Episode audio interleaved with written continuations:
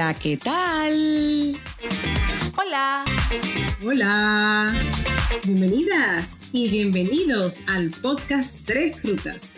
Yo soy Rebeca Espinosa y estoy en Estados Unidos. Yo soy Andel Nicasio y estoy en Puerto Rico. Y yo soy Verónica Montenegro y estoy en República Dominicana. Y nosotras somos tres amigas en rutas diferentes que estaremos conversando sobre temas de actualidad, controversiales y transformadores.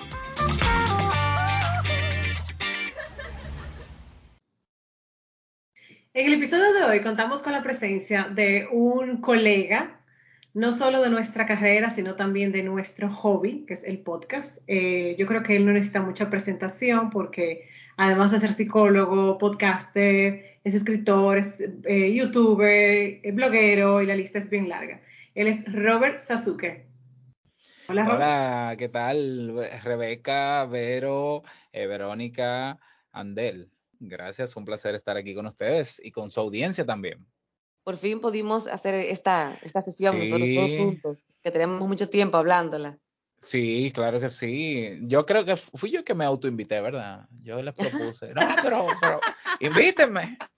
Probablemente, yo Creo que fui yo, sí. En una reunión, hay que decir a, la audiencia que en una reunión que tuvimos eh, laboral sobre podcast, muy fructífera, eh, surgió el tema de que sería chulo que los cuatro hiciéramos un podcast juntos y de ahí, de ahí creo que fue que surgió. Sí, de ahí fue, de ahí fue. Y de ahí lo enganchamos entonces a la idea de que sea una conversación entre psicólogos y psicólogas. Así que vamos a ver qué sale de esto. Me encanta. Vamos a ver. Yo, yo quiero empezar eh, con, con, esta curiosidad que a mí me surge, porque yo obviamente como conozco a Andel y conozco a Verónica, sé más o menos las, eh, digamos, condiciones que se dieron para ella asumir la ruta eh, en el área de la psicología.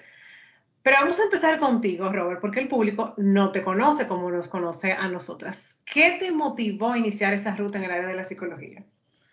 Yo desde, desde adolescente recuerdo que eh, cuando yo fui adolescente yo me metí a monaguillo en la iglesia católica. Ah, por eso que tú eres tan buena gente. Ah, sí, sí, ajá. Algo así. Entonces. Em, claro, claro. Señores, él tiene un aura, eh, y es verdad, ¿eh? No están viendo, pero él tiene un aura así, como de eso, de que fue una guía en su infancia. Sí, y el peinadito me quedó todavía. Entonces. sí, es verdad, pero no es mentira. Entonces yo, eh, siendo monaguillo, la realidad que yo veía, o sea, la, manera en cómo nos comportábamos entre todos en la iglesia era muy, era bastante chévere, ¿verdad? Muy, con mucho calor humano y mucha cercanía. Y en plena adolescencia también yo tenía muchos conflictos en mi casa, eh, conflictos de adolescente, ¿verdad? De, de, queja, de que no estoy de acuerdo, de, de pleito y discusiones. Entonces, cuando se armaban esos pleitos, que yo terminaba así como incómodo, yo siempre me preguntaba, pero, pero ¿cómo es posible que yo puedo cambiar de escenario y, vivo una realidad totalmente maravillosa, feliz, donde nadie, bueno, no es que nadie discute, pero todo se arregla como que de otra manera. Y en mi casa se arman unos pleitos y unas cosas. Entonces, e, era como demasiado diferente. Eh, los ambientes eran muy diferentes. Yo decía, pero ¿qué es? O sea, ¿qué hay detrás de esto? O sea, e, es que los humanos somos así, es el ambiente, ¿qué es lo que pasa? ¿Por qué, ¿Por qué en un escenario las cosas son diferentes, en otros no? Como yo no lo comprendía bien, empecé a investigar qué, qué ciencia o qué rama del conocimiento estudiaba ese fenómeno. Y ahí me encontré con la psicología. Y yo, ah, la psicología estudia eh, los procesos de comportamiento, el por qué una persona se comporta así y otro así. Y ya, yo me enamoré, me enganché, o sea, no es que me enamoré, yo me puse como propósito encontrar esa respuesta. Y lo único que me la daba era la psicología. A pesar de que en el bachillerato hice bachillerato técnico en electricidad industrial, eh, y, me, fue muy bien, o sea, me fue muy bien. Todos los profesores esperaban que yo iba a terminar siendo ingeniero eléctrico, pero yo les decía que no, yo les decía, no, yo sé lo que quiero, yo quiero ser psicólogo. ¿Cómo psicólogo? Pero Dios mío, te quieres morir de hambre. Eh, sí, eso te iba a decir. Eh, sí, así me lo, me lo decían. Entonces yo dije, no, eso es. Y mira qué curioso, mis padres nunca me, que yo recuerde, nunca me, me motivaron a estudiar ninguna carrera Eh, lo de ser electricista fue porque yo tenía que elegir en el bachillerato un taller. Entonces, el único que era como que el más suave para yo salir del bachillerato con un título era el de electricidad. Mm. Entonces, yo lo cogí como que, ok, este es el más fácil para mí, yo no tengo que matarme mucho haciendo cosas, salgo rápido y se acabó.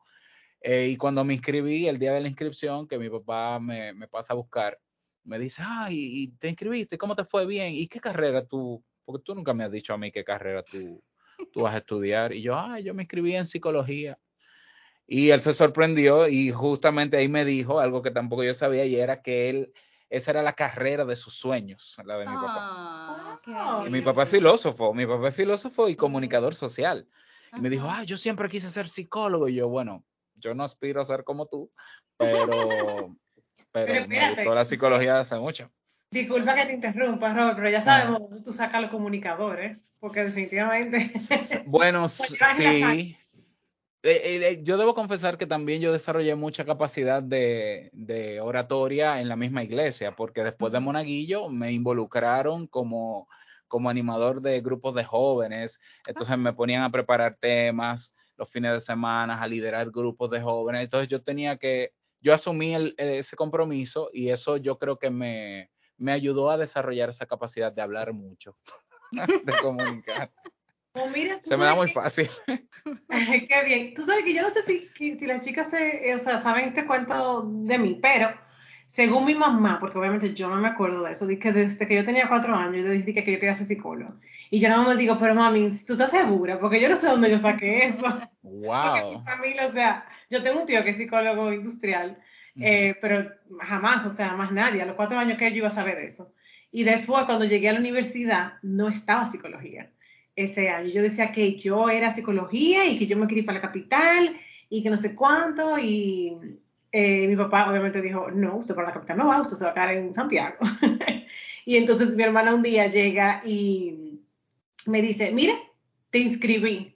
Se lo agradezco toda la vida a ella eso. Y digo yo, ¿cómo que me inscribiste? Porque, dicho sea de paso, habían pasado había pasado la primera inscripción, la segunda, y mi mamá y papá estaban, o sea, ya preocupados porque dijeron, o sea, linda, tú no vas se, se está pasando el tiempo. Exacto. Entonces mi hermana dijo, mira, hay una lista, encontré una lista que están anotando personas que quieran estudiar psicología y la van a reabrir la carrera. Y yo, ¿qué? Feliz. O sea, y ya eso fue, eso fue, eso fue en la Pucamaima. En la Pucamaima sí, sí, sí, cuando la abrieron por primera vez. Oh, wow. Bueno, no por primera, la reanudaron. La reanudaron. Tenían psicología, exacto. Tenían la psicología clínica, entonces la reanudaron con la psicología organizacional realmente. Ah, organizacional, ok. Y déjame decirte que hablando de eso, que, la que hablando de esa ruta de Rebe, eh, se une a la, yo soy la más vieja del grupo junto con otras dos, de ese grupo que nosotros nos graduamos, de esa primera promoción de psicología organizacional. Y yo no empecé psicología, obviamente, eh, sino yo empecé la medicina y hice dos años y luego me di cuenta que no, que la medicina no era para mí. se requiere demasiada vocación para eh, tú eh, tener una vida de, doctor y, estudiar medicina. Le, tengo mucha admiración a todos mis amigos doctores. Pero me encantaba la parte de la psiquiatría siempre. En medicina, la, cuando yo di los módulos de psiquiatría, me fascinaba. Entonces, por eso, eh, el, punto es que no había psicología en Ucamaima en ese momento. Entonces, al igual que Rebeca, también yo me puse a trabajar, me fui un momento a la capital, luego volví. Entonces, también eh, tuve, yo tuve que empalmar con ellas, pero yo lo que tuve que hacer fue esperar a ese grupo que cumpliera su ciclo básico. Y por eso yo soy la más viejita del grupo, junto con otras dos más. Porque la no, viejita no, pioneras. Exacto. Pioneras. La veterana, La veterana, la veterana. Claro. Andale, tú, no me acuerdo. Yo dije que yo, yo tuve, mira, yo ni me sabía ese cuento tuyo, Rebeca, honestamente. Mira qué interesante. Yo más o menos igual, yo quería estudiar psicología desde pequeña. Yo sí lo supe Y lo supe porque yo tenía, eh, en mi casa había una cafetería eh, que mi mamá vendía sándwiches y, refrescos y demás, y siempre pasaba lo que le llaman típicamente la loca del barrio, que es básicamente una persona con, ahora yo entiendo que tenía un diagnóstico de esquizofrenia, pero deambulaba por las calles.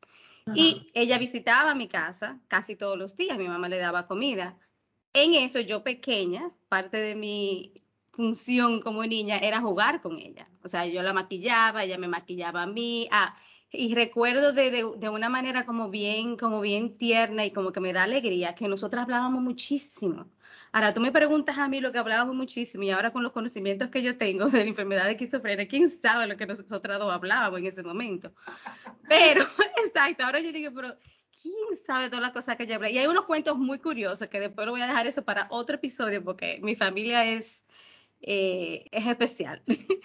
y también noté que había mucha diferencia en cómo otras personas la trataban.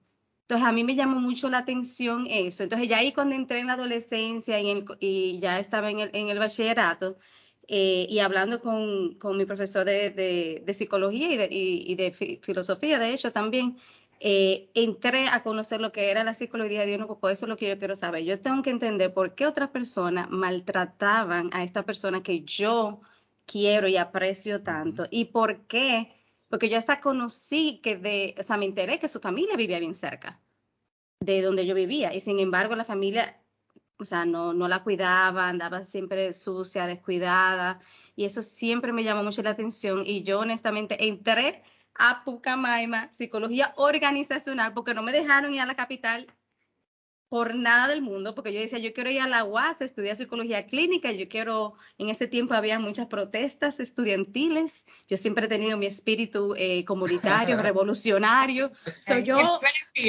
mira, yo estaba yo para allá que me voy, y mi mamá, usted no va para ningún lado, y mucho menos para allá, porque yo sé lo que tú vas. Exacto, Sabemos que tú, vas. no. Así que no, ¿a quemar goma? No. Va a terminar sindicalista. Literalmente. Entonces, por eso mi ruta ahora está en otro lado, porque si no hubiera sido otra cosa muy diferente eh, en la capital y en la UAS. Qué chulo. Pero miren, yo les cuento que hablando de la Pucamaima, la primera universidad que yo elegí fue esa, pero eh, la psicología era, era, general, no había clínica. O sea, a mí me interesaba lo más clínico, lo más cercano a lo clínico. Exacto. Eh, entonces fui viendo Pensum y, terminé en la Católica Santo Domingo porque ah, tenía la clínica, pero mi primera opción fue en principio la Pucamaima. Y mira, qué interesante, eh, Robert, que yo precisamente voy a preguntar eso, porque Andrés lo dijo y ahora tú también lo mencionas. A mí, y a ustedes no lo crean, me interesaba mucho la clínica también. O sea, yo me enamoré del pensum que había antes de que hicieran la reforma eh, a organizacional. Sin embargo, yo no sé si Andel se, se recuerda, nosotros fuimos a una práctica en un hospital, voy a reservar el nombre, y recuerdo que fuimos al área de, psiquiatría y sin decirnos absolutamente nada, ¿tú te acuerdas? Porque ella está haciendo así con la Claro que sí. nos dijeron, agarre una aquí la mano, la otra un pie, la otra un pie, que sí, ok, y le dieron electroshock a una muchacha que había llegado en un estado de drogadicción muy, muy, muy elevado. Mire, yo me frustré. O sea, yo salí de ahí, que yo dije, yo no quiero clínica. No, no, no, no, no. O sea, a mí esa experiencia me dejó un poco, o sea, no sería frustrada la palabra, pero como me impactó. Marcada. Claro, y, y realmente le fui como dejando como el espacio. Yo dije, no, en la clínica que la coja otra gente. me quedo en la organizacional y la verdad que me gustó mucho la organizacional. O sea, me gusta mucho. Mm. Sí, sí, sí. Usted la verdad... así como que les haya pasado, interesante como la mía. Bueno, yo hice, yo hice práctica de psicopatología en el psiquiátrico, muy popular, eh, del kilómetro 28. ¿En eh, serio? sí, yo hice, yo hice más o menos un año de práctica.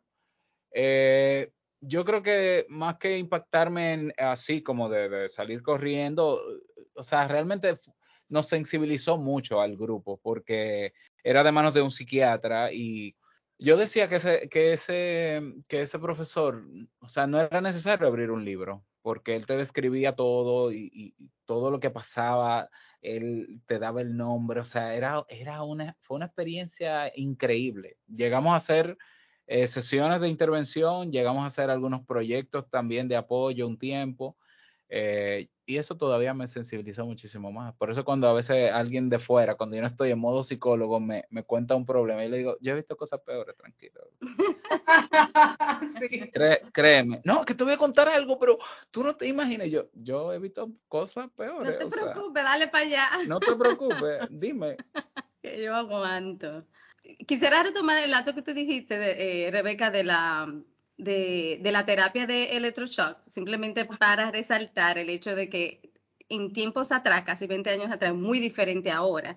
Y ahora se hace bien como, muy bien realmente, como un procedimiento quirúrgico y realmente principalmente para personas con estados depresivos que no ceden a, a medicamentos y a tratamientos. Casi siempre se usa como último recurso, como quien dice, pero, pero es muy efectiva y la persona va, le ponen anestesia, nada de agarrar por los pies y la mano, eso que, se veía antes. Y, y las cargas no son tan altas ya tampoco. Exacto, las cargas no son tan altas, inclusive muchas veces son outpatient, o sea, salen el mismo día y demás, o sea, ambulatorio, pues gracias. Sí, claro, tú sabes que, Andel, eh, yo creo que realmente, si a mí me hubieran dado el contexto de, mira, eso es lo que se va a hacer, eh, ah. este, es el procedimiento, esta es la reacción que ella pueda tener. Tal vez mi experiencia hubiera sido diferente, pero de la nada, ¿tú te acuerdas? O sea, el, doctor llegó y nos dijo a nosotros tres como tres personas, le agarren ahí y empezó, y yo dije, no, pero bueno. Sí, no, y después de eso yo vi unas cuantas más. Pero déjame ver, gané. En la época de la, de la pasantía, cuando nosotros también nos tocó, a mí me gustaba mucho el psiquiátrico me acuerdo, ustedes no sé si se acuerdan que había uno que era que había viajado a la luna, que, que él, que, bueno, todo el cuento de él, él, era un señor mayor, era un viejito ya, y te decía, te, tenía un montaje de vida, que él, tú sabes, tenía conexión con los otros planetas, pero era tan simpático. Me recuerdo que yo, tengo muy, muy, muy buenos recuerdos en la parte de lo, en nuestras visitas a los psiquiátricos, la verdad. Entonces nosotros nos formamos en organizacional, entonces yo disfrutaba muchísimo las pocas materias que nos dieron en clínica. Porque ya yo venía con una base de dos años de medicina y obviamente no, es que nos dieron tanta clase en medicina porque había muchos módulos de diferentes áreas, pero ya venía con una base de, de, ir al psiquiátrico y todo. Y me gustaba mucho, la verdad. Qué bien. Mira, eh, eh, eh, voy a rescatar lo que dijo Robert ahorita que tú decías eso de las personas cuando te dicen que han oído algunas cosas y que tú les has dicho que, que tú has escuchado cosas peores, no sé qué. Yo siempre, lo que siempre me pasa, sobre todo como que en República Dominicana, aquí no tanto, yo creo que ni hablo mucho de mi carrera aquí, eh, la gente te dice, ah, no, porque ustedes viven psicoanalizando los psicólogos. Entonces, ah, claro, que eso, como uno no separa que la profesión de eso. Dime, dime a ver, de esos eh, prejuicios a los que tú te has enfrentado en, en, esta ruta. Yo debo confesar que sí he tenido encuentros con colegas que no se quitan, no se quitan el uniforme fuera de consulta y soy yo que se los recuerdo. Eh, ah, pero es como que sale muy natural. Lo que pasa es que, lo que pasa es que la psicología, la psicología como es tan amplia y hay tantos paradigmas, eh, hay gente que se enamora de algunos paradigmas eh, por ejemplo, yo tengo una colega ahora eh, trabajando eh, que ella está haciendo una especialidad en terapia, creo que terapia sistémica, y está viendo el paradigma que tiene que ver con, que, no es psicoanálisis como tal, pero tiene, bebe un poco del psicoanálisis. ella, ella tiene una formación en cognitivo conductual, que es muy contrario al psicoanálisis. Ajá, pero ella se ha enamorado de toda esta poesía, ¿verdad? Que tiene esa base psicoanalítica de interpretación y a veces hablando con ella, ella me salta con unas preguntas como, ah, pero entonces quiere decir que tú y yo, un momentito. Querida colega, no estamos en consulta. Quíteseme el uniforme, que estamos hablando como dos personas adultas. Desmóntese de ahí. Y sí, sí, sí, entonces ella como que, ay, escúchame. Y yo, no, no, no, a mí no me te, no estamos en consulta. Un momento, estamos hablando. Eh, y a veces pasa que sí, que hay personas que, que reaccionan, eh, sobre todo cuando saben que tú eres psicólogo, como que, oh, tengo que cuidar lo que digo. Y yo le digo, no, yo no ando con el traje, tranquilo, yo no ando con el uniforme. Yo aquí soy eh, una persona igual que tú, así que olvídate de eso. No estoy, no estoy en horario de trabajo y ahí por lo menos bajan la guardia. Pero es que eso es una carga grandísima. O sea, yo no sé cómo la gente tal vez tiene esa apreciación de que, que uno anda analizando a la gente. O sea, para nada. Y menos para vivir una vida relajada, lo menos que yo soy psicólogo en mi vida personal. Claro. Tú, tú sabes que, mira, Rebeca, eh, tú has tocado un buen punto. Eh, como para, justamente para vivir más relajado, lo primero que uno quiere es sacarse e, esa, esa, esa, ese rol de, profesional. Y, y, a mí también me pasa tantas veces que, ay no, eh, hay que tener cuidado con lo que uno vaya a decir, porque después ya tú sabes, de, y, mucho, y hay veces que yo, o sea, al contrario, yo soy una persona que a veces vivo medio en la luna, tú sabes, entonces como que nada que ver, o sea, eh, si estoy hablando con amigas, o sea... Eh, ¿Y eso en la República Dominicana que está tronando así? Perdón, esos fueron unos truenos que están pasando ahora mismo ah, en mi así ciudad que está Santiago. Mi madre, dije que fue lo que oh se le cayó. God. Yo dije, mínimo tengo tenemos Una, tenemos una tormenta eléctrica en este momento porque no está lloviendo. Wow. Sí. Emocionante. Ah, bueno, comentaba que sí, que muchas veces, entonces uno, por ejemplo, que sale a veces así tan como ligero, eh, sobre todo después que nosotros, que los cuatro trabajamos, uno lo más que quiere al final del día es irse eh, con la cara ligera, sin, sin ese equipaje. Y, y, mucha gente como que, no, porque contigo tal cosa, cuidado, o sea, como que se cuida para hablar. Eh, a veces hasta de sus propias cosas, porque piensa que uno siempre va a hacer un, una, un psicoanálisis. Y muchas veces, personalmente a mí me pasa que los análisis que yo hago entre mis amistades no tienen que ver con la parte de la psicología per se, sino sobre las vivencias que yo he tenido como persona, como mujer, como madre, como trabajadora, como esposa, como hija, eh, como, como cualquier tipo de rol que yo haya tenido, eh, que no tiene que que ver con psicología, porque todos hay, hay ingenieros, médicos, enfermeras, eh, eh, que, arquitectos, de todo, que, que, también pueden tener muchísimas experiencias y no tienen que eh, hacer ningún análisis bajo el, esa sombrilla de la psicología. Entonces, sí. Y hay gente, y hay, todavía hay gente que entiende que parte del rol del psicólogo es dar consejo. Entonces, a veces se me acercan, ah, Robert, yo quiero consultarte algo. Yo, dime. Uf, el reguero de, de, de, los párrafos así bajando en Telegram. Y yo, ay, Dios mío. Y yo, mira, pero que... Entonces yo lo reviso porque como yo también a veces trabajo temas de emprendimiento o estoy trabajando en temas de podcast, a veces yo no sé qué es. Pero cuando yo veo que son cosas psicológicas, si yo, mira, que yo ahora mismo no, a nivel privado no estoy dando consulta y, y yo no te puedo dar un consejo de eso porque porque no quiero realmente, no porque no pudiera, pero no, no quisiera. Entonces yo te, o lo refiero donde alguien, está lo de, mira, está lo del el, el, estigma de, ok, tú todo lo psicoanalizas, está el tema del consejo, pero también está el tema de que, ah, él es psicólogo, él tiene una vocación de servicio desinteresado. Y ajá, mira, además, sí. Ay, y esa, esa sí es peligrosa. Sí, porque entonces eh, te sueltan ahí todo el problema. y tú te, entonces claro, uno siente vergüenza porque yo siento como que, wow, o sea, es un problema. O sea, yo pudiera eh, hacer algo, pero bueno, pero entonces tengo que dejar de hacer otras cosas y tengo que esto. Y, o sea, eh, yo creo que eso es lo que más a mí me, como que me, me frena. Es como que, ¿cómo le digo que yo o no estoy dando consulta y en el caso de que la estuviera, bueno, yo tendría que pasarte una factura, tú sabes, para yo, yo tendría que ponerte una cita, por ejemplo. Yo tendría que ponerte una cita. La gente espera de uno cosas que, que a veces no son así, que no se pueden. Mira, quiero anotar, sí, quiero anotar con eso. Yo nunca ejercí, en el caso de ustedes tres, si han ejercido en el área clínica, yo no. Y yo lo veo desde un punto de vista hasta ético. O sea, tú le dices algo a alguien fuera de consulta y eso pudiera como ser hasta contraproducente, lo veo yo, no sé. Claro, claro, sí, claro. que sí. Claro que sí. Claro, claro, claro, No, a mí lo que a, veces me da, a, veces un sentimiento de, incomodidad cuando uno dice que uno es psicólogo. Yo trato, por lo general, es la última palabra que yo digo, principalmente personas que yo conozco. Eh, porque de una vez yo le llamo como que se enderezan, entonces cambia y me da mucha pena cuando entonces empiezan a eh, supervisar entonces la, la, conducta de los niños delante de mí y yo digo dentro de mí, pero ¿y entonces?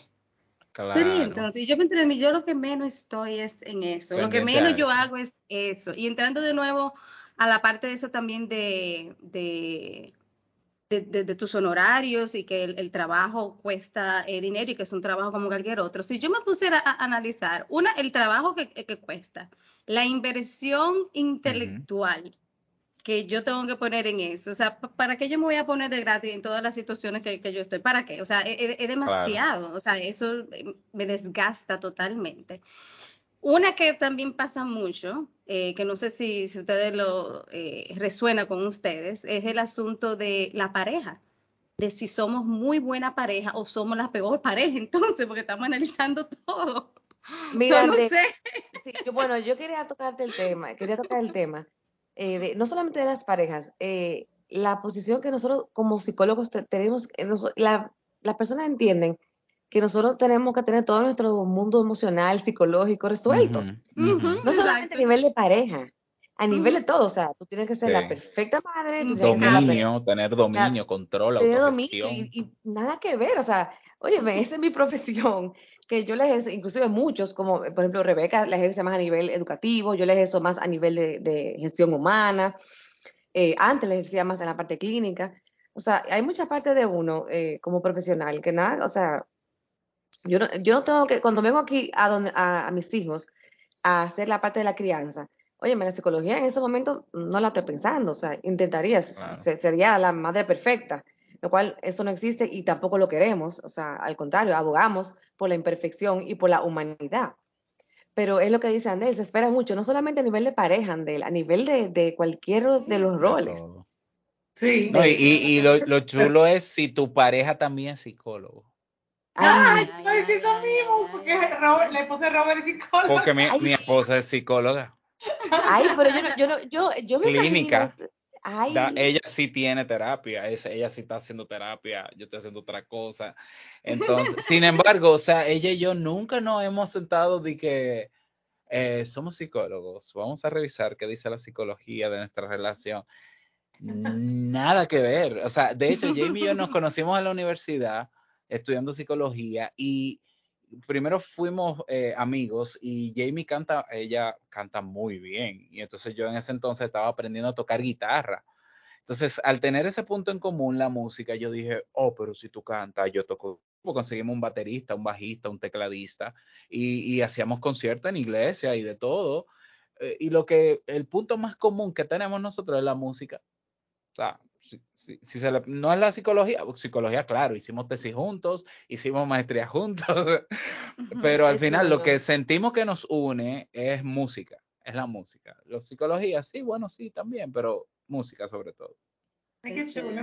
Yo supiera que yo tengo, conozco dos parejas de, tengo dos parejas cercanas que también son ambos psicólogos y tienen muy buena, y tienen muy buena relación. No sé si le ha ayudado la carrera, pero La de nosotros es buena también, es muy buena. Exacto, porque no lleva la psicología. Exacto, exacto. Es como que no, aquí no hay pase de revista ni nada que tenga que ver con psicología. Aquí somos dos personas. Ah, y tenemos mucha coincidencia. Por ejemplo, Jamie y yo nos llevamos dos días de nacido, tenemos la misma edad.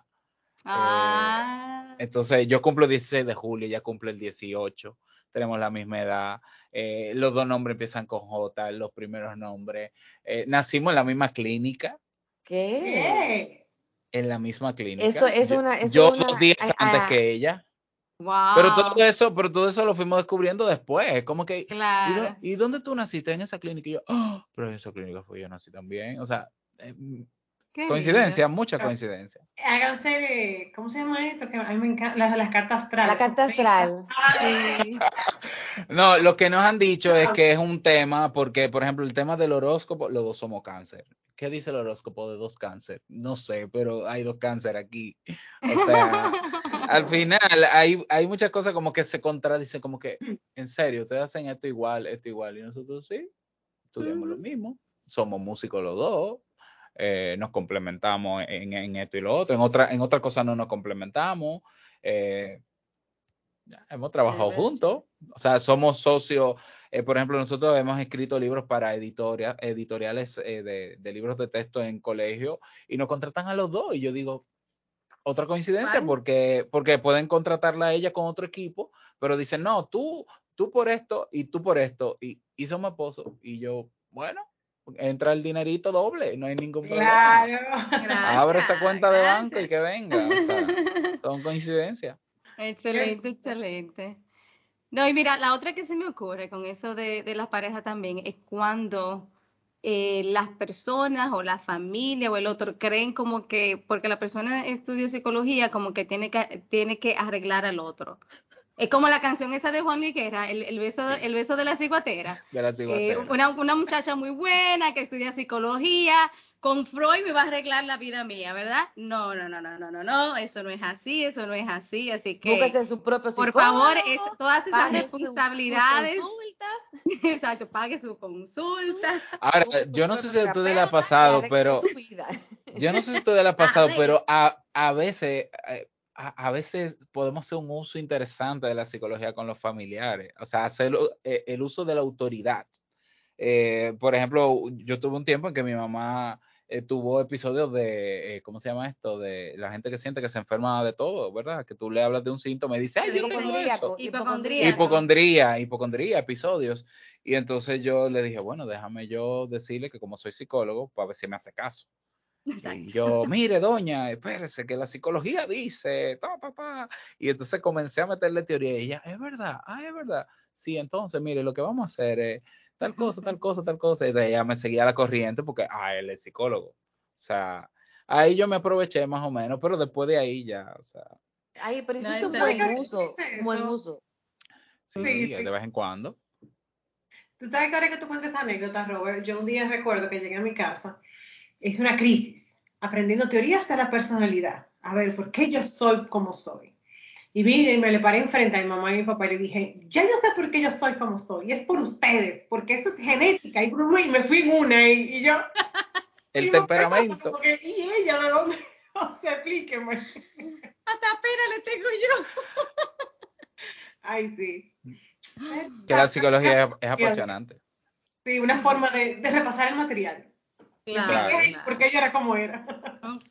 Bueno, y vamos a ver qué, ustedes han aprendido de la psicología, entrando en ese tema de, del uso útil o usarla como una arma útil eh, para diferentes situaciones. ¿En, qué ustedes han utilizado la psicología que lo han aplicado fielmente? ¿Qué teoría, qué técnica ustedes aplican a ustedes mismos? Bueno, yo te voy a ser muy sincera, no es una técnica, sino que yo he aprendido el valor de lo que es tener un buen terapeuta. Un mention a mi terapeuta. Entonces yo cuando alguien tiene alguna situación, le recomiendo, o sea, de verdad, eh, algo como, así como aquí en Dominicana hacen mucho el uso de, acostumbran a ir al salón de belleza, a la peluquería, como algo que es como tipo terapéutico, que, que para aflojarse un poco, añoñarse. Recomiendo 100% eh, que las personas acudan a algún terapeuta, dependiendo de sus necesidades. Eh, así que yo creo que eso sería como lo que yo he aprendido, que realmente es una carrera hermosa y que invaluable. Uno está en constante crecimiento. Yo le agregaría el hecho de, de la misma manera que uno hace el, la revisión anual médica con un chequeo general, como que uno debiera, tú sabes, como de poner eso ahí como parte de, la misma manera que tú tienes interés de cuidar tu salud física, de hacerlo también de tu salud emocional. Eh, y siempre hay cosas que mejorar, que aprender, que tú sabes, retos que uno quiere quizás ponerse y demás. O sea, que eso yo lo veo realmente como una práctica muy, muy buena. Una limpieza, una limpiecita al duro. Una, una psicoprofilaxis, dirían por ahí. Eso es. Ahí, él, él, buscó la palabra más bonita. Yo la más técnica. la más técnica que existe. Yo hice, yo, a mí la terapia me cambió la vida, o sea, hacer terapia, no, no solamente estudiarla, hacerla. Y eso es lo primero. Y de ahí yo aprendí, de ahí yo creo que cambió eh, eh, mucho de mi mentalidad, porque yo era de las personas que se quejaba del otro, ¿verdad? Y siendo adolescente y saliendo de la adolescencia, yo, eh, la culpa de mi mamá, la culpa de mi papá, todo el mundo está mal, el, o sea, muy, muy egocéntrico y, y, la terapia, yo hice más o menos, creo que fue un año de terapia. Hice terapia individual, terapia grupal, eh, y ahí yo me di cuenta de que eh, no, o sea, lo que tiene que ver conmigo, yo tengo que asumirlo como responsabilidad y yo tengo que hacer lo que me toca a mí para que las cosas cambien. Puede que el otro no cambie, pero preocúpate de ti, olvídate del otro y, avanza, porque si te quedas anclado en, mirar al otro, eh, pues simplemente no, va a pasar. Incluso cuando hacía terapia de pareja hace muchos años, lo más común era que venía uno, uno de los dos, a la sesión a, hablar del otro. es como que yo vine, pero no soy yo el que necesita esto, es mi pareja. Y yo, ah, otra vez. Entonces, es muy común. eso por un lado, la, la rama de la psicología cognitiva, ¿verdad? Que, que, que, habla de los procesos mentales, sí me enseñó mucho a, cómo, a cómo eh, eh, en cuestión de, de, organizar ideas, el tema de no prestarle mucha atención a ciertas ideas, el tema de no suponer, eh, no, no, esperar tanto de la gente, eh, ser un poquito más realista, que si la... Bueno, es que yo, yo estoy en constante aprendizaje con psicología porque como tengo que hacer un podcast de psicología también, me la paso repaso, repaso, y es como que, bueno, ¿cómo yo aplico esto? Déjame aplicarlo con los muchachos, a ver, déjame aplicarlo aquí, déjame aplicármelo. Eh, pero entre hacer terapia más lo que uno mismo va asumiendo, por lo menos a nivel de, de, autogestión, eh, sí, la psicología también se, se vuelve parte, del estilo de vida, pero uno mirándose evidentemente como el que la necesita, evidentemente. Sí, tú sabes que yo quiero aportar a todo eso que ustedes están diciendo, que estoy totalmente de acuerdo, que algo que me ha dejado la psicología es el aprendizaje constante. O sea, siempre hay que estarse, o sea, leyendo, actualizándose, tú sabes, y, a pesar de que lo dije ahorita y lo puntualizo de nuevo, de que yo no soy del área clínica, sin embargo me gusta leer mucho de, esa área, o sea, del área clínica, de de educativa en la que estoy, sigo con mi tema de organizacional, o sea, todo eso me encanta. Eh, pero algo quizá que yo aplico, que trato de aplicar, porque parte del, no sé, mientras más uno aprende de psicología, más aprecia la imperfección y, acepta como inclusive la curiosidad, los cambios, los errores y demás. Pero es la parte de tener compasión conmigo misma y de que a veces uno trata cosas y no le salen. O yo principalmente me gusta tener mi vida planeada por los próximos 3, 5, 10 años. Y si se me desvió antes, yo, o sea, yo me tiraba de como unos muchachitos en el piso y eh, dando patadas. Ya he aprendido a dejar fluir, es como, ah, mira qué bien, no se me dio, pues entonces eso significa que no me convenía.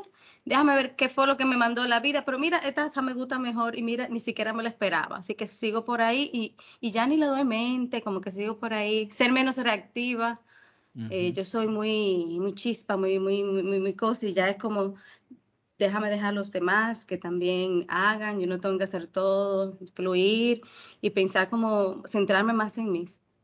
Pero todo eso es en proceso, pues yo entiendo que es un, o sea, uno nunca termina de transformarse y, de seguir creciendo. Y eso también entonces me, me, me, motiva y, qué sé yo, y me mantiene así con, con esa curiosidad. ¿Quién, quién serán de él dentro de 10 años?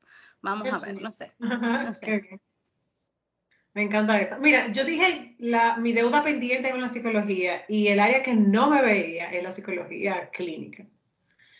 Clínica, pero clínica, tal vez sí de pareja, es como la clínica eh, enfermedades mentales.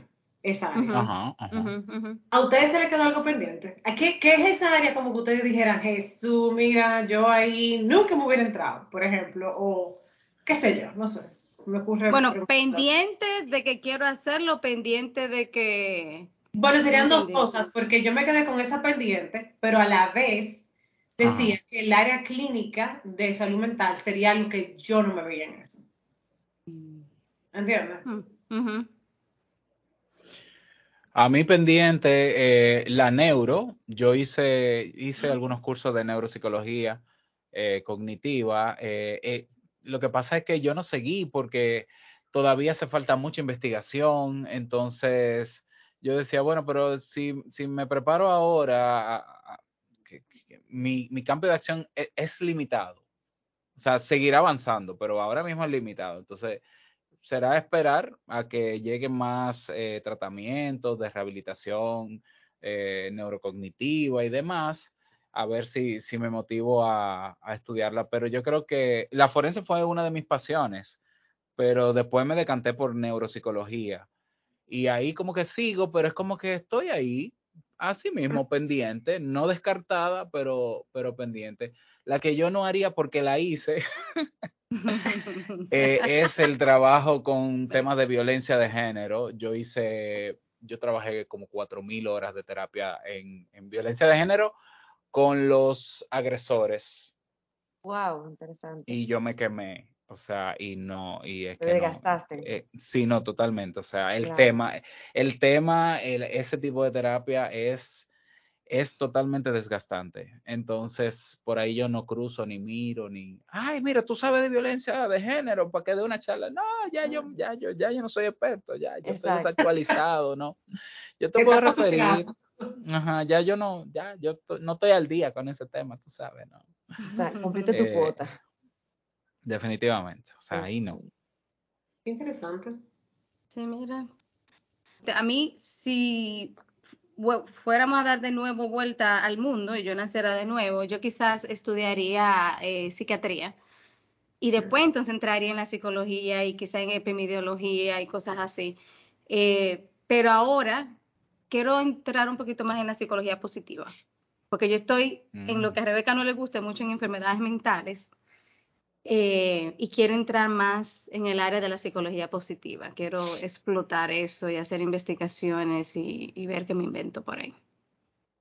Excelente, me encanta. Hay que, hay que aprovechar que los fundadores siguen vivos, ¿verdad? De, sí, de sí, sí. Sí, sí, sí, sí, sí, Ay, ¿no? sí. Y que, que está como Sí, que dice sus inicios. Sí, Eso sí, está en sí. sus inicios la psicología positiva. ¿Ustedes saben con quién me obsesioné yo cuando entré a la carrera? Con Sigmund Freud. Esa era mi obsesión. Sí, yo La de muchos, honestamente. ¿Eh? Yo tuve mi de época creo que también. La de la gran mayoría. Sí, Sí. yo también.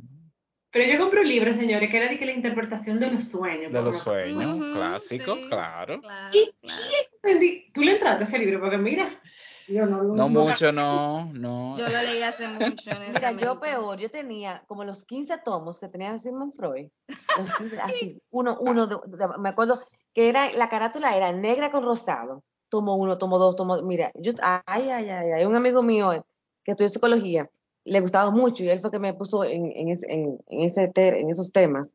Y luego cuando yo me fui a España, eh, que fui a una terapia de grupo también, era basado en Sigmund Freud, ya ustedes saben, ¿verdad? Ay, El nivel de terapia grupal.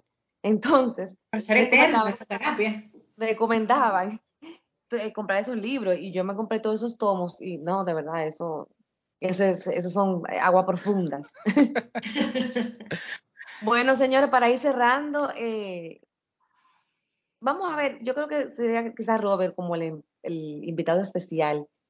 Eh, ¿qué recomendaciones tú pudieras dar a una persona que quiere estudiar psicología ahora en este, en este mundo donde estamos viviendo en la actualidad?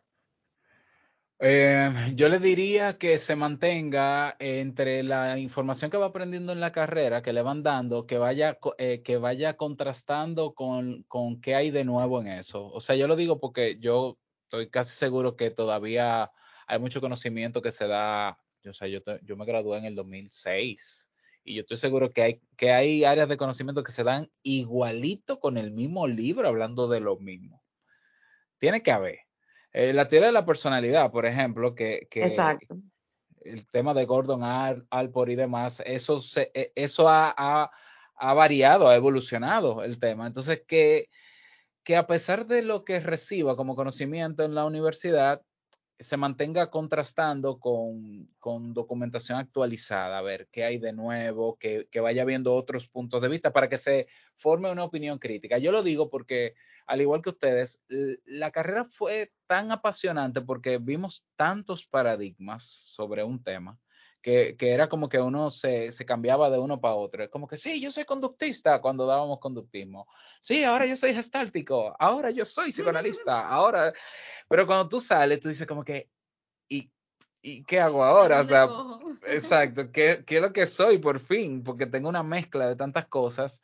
eh, y no Así teníamos, mismo. en ese entonces no teníamos tanto material para contrastar. Entonces también uno se, se apegó demasiado a, algunos constructos teóricos que no pasaron de ser simplemente una teoría, que incluso nunca se demostraron. Y entonces cuando tú te chocas con la realidad, tú dices como que, oh, o sea, no puedo ser tan fanático de un paradigma, porque no hay paradigma perfecto, número uno, evidentemente, está creado por seres humanos, y eh, al final uno tiene que construir una especie como de estilo. Si lo, si lo pueden hacer así, con, contrastando, preguntándole a los profesores, profe, mire, yo investigué y lo, lo, nuevo que hay sobre esto es esto, hablen un poco de eso. Yo sé que tal vez algunos profesores no estén preparados para ese nivel de criticismo, de, de, pero es una manera de, de mantenerse aterrizado siempre con, con el tema y, y, coger lo que mejor pueda, ¿verdad? Lo, lo útil Así es. Yo, yo aportaría eso, que sean curiosos y que lean mucho. Mi recomendación. Y hoy tenemos autores buenísimos que son, que son actuales, que son jóvenes, eh, que están haciendo investigaciones con mucho criterio. Por ejemplo, en el área laboral está Adam Grant, eh, que es americano, que tiene por ahí, son como cinco o seis libros. Eh, hay dos o tres, o sea, y, salen paradigmas nuevos. Ya, para mí, eh, retomando esa idea de, autores jóvenes y demás que hay, hay, algo que yo hubiera querido que me hubieran dicho cuando yo empecé a estudiar la universidad, independientemente de psicología. Y no sé si es algo de la República Dominicana o de los países latinoamericanos y demás, es el hecho de que uno puede ser científico, que uno puede ser investigador, que uno puede crear conocimientos nuevos. Y principalmente en la psicología, que es tan nueva. O sea, estamos hablando de psicología positiva, por ejemplo, que es nuevecísima. Eh, pero está muchísimo término de resiliencia. En el área organizacional hay muchísimas teorías nuevas que son adoptadas la mayoría eh, de Estados Unidos, pero que entonces se aplican. Pero entonces, ¿cómo nosotros podemos seguir creando ese conocimiento y nuevas teorías? Porque en la ciencia, y bueno, tú estabas hablando también en el área de, neuro, eh, de neuropsicología, hay muchísimo que aprender y, que tenemos que crearlo para poder seguir ayudando a personas. Entonces, esa parte de sí, hay que seguir aprendiendo leer eh, todas las teorías básicas, sí, leanse a Freud, hay que leerse a Freud, pero no se casen con Freud. Porque yo le digo estudiando, no se casen con Freud, o sigan, hay muchísimas otras personas más eh, y, crean su propio, eh, ayuden a seguir creando conocimiento y a seguir aprendiendo, y principalmente en las poblaciones de nosotros de Latinoamérica. Claro. Eso que tú dices muy, muy poderoso, ¿no? ¿sabes por qué? Porque yo siento que cada vez más con este tema de la digitalización y todo eso, hay información basura en el Internet. Y yo soy de lo que siempre le digo a los estudiantes, incluso a los míos chiquitinos, o sea, yo les digo, óyeme, cuando me dicen, qué sé yo, también me están un de contexto eh, brevemente, pero cuando me dicen, no, porque en tales países se habla, qué sé yo, que español o, eh, o, en el mundo de tal millones, y yo digo, no, búscame la base científica de eso. O sea, la evidencia científica es muy importante en toda la carrera, y yo diría que en psicología, y, igual ahí la medicina. Ahí es donde o sea, hace muchísimo. Es que exactamente, hay que hablar con base científica. Y yo creo que apelarse a eso desde, desde que tú entras a la carrera con esa visión de que realmente tú tienes que buscar fuentes certeras, que tienes que buscar realmente, no, no simplemente dar una opinión porque sí. Yo creo que eso es de mucho, valor, porque se cometen muchos errores cuando tú no buscas más allá, cuando tú no profundizas sobre un tema. Y en la psicología hay que hacerse experto en un área. Sí, sí, sí. No, y cuestionarlo y crearlo y decir, oye, eso funcionó en aquel tiempo, pero ahora la realidad es totalmente diferente. Ahora tenemos mucho más jóvenes, qué sé yo, con situaciones suicidas que antes quizás no se veían. O sea, seguimos evolucionando y cambiando y se necesita mucho más. Y nada, eh, ha sido maravilloso tenerte en nuestro espacio. Eh, la verdad que es refrescante hablar entre psicólogos y psicólogas. Y sobre todo saber, con el don. Saber que no estamos solos. en lo que vivimos. ah, tú también, a ti también. Exacto. No, y con el don de la palabra de Robert, que, que, se, que, fluye bien, porque se nota que tienes un podcast, ¿eh?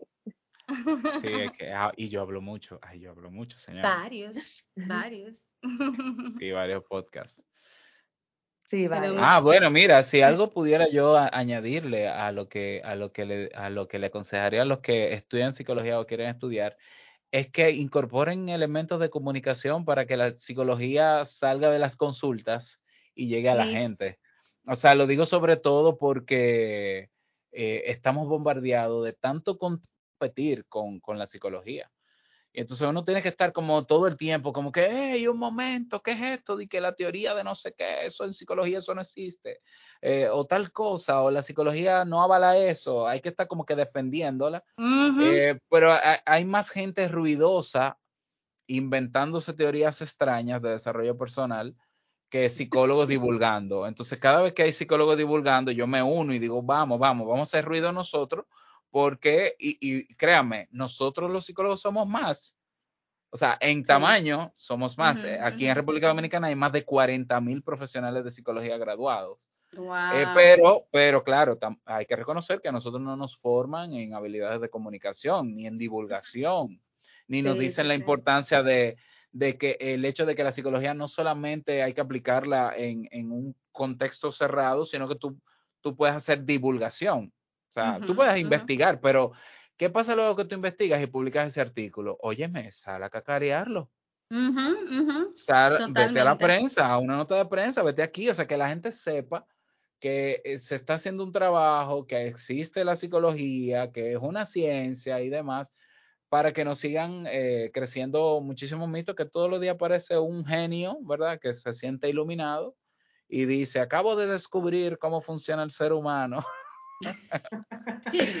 Entonces necesitamos también eh, hacer podcasts, videos, contenidos, así como lo estamos haciendo nosotros.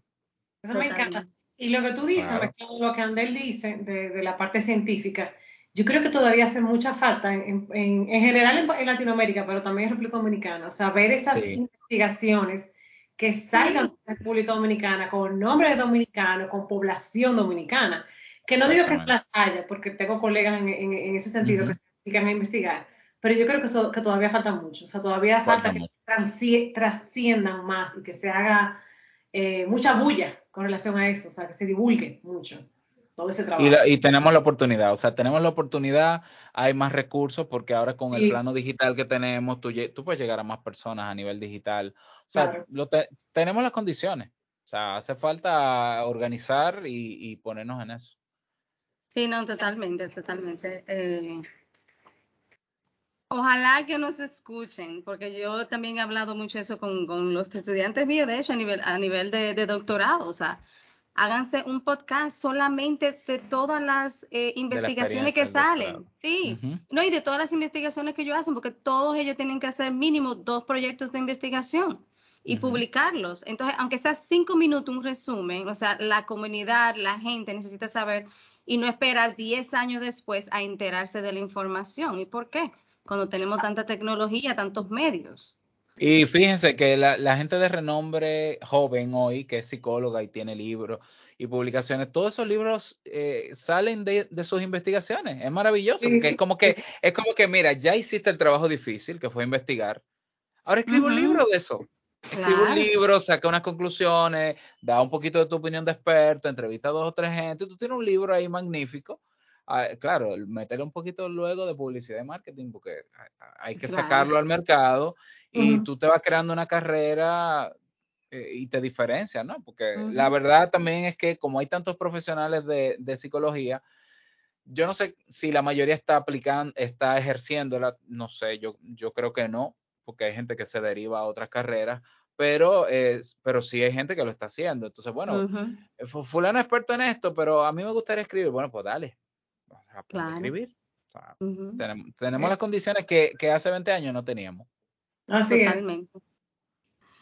Chao, muchísimas gracias. Gracias, gracias por la invitación y espero, espero que me acepten la invitación de vuelta. Te invito a un café, que es eh, uno de mis podcasts.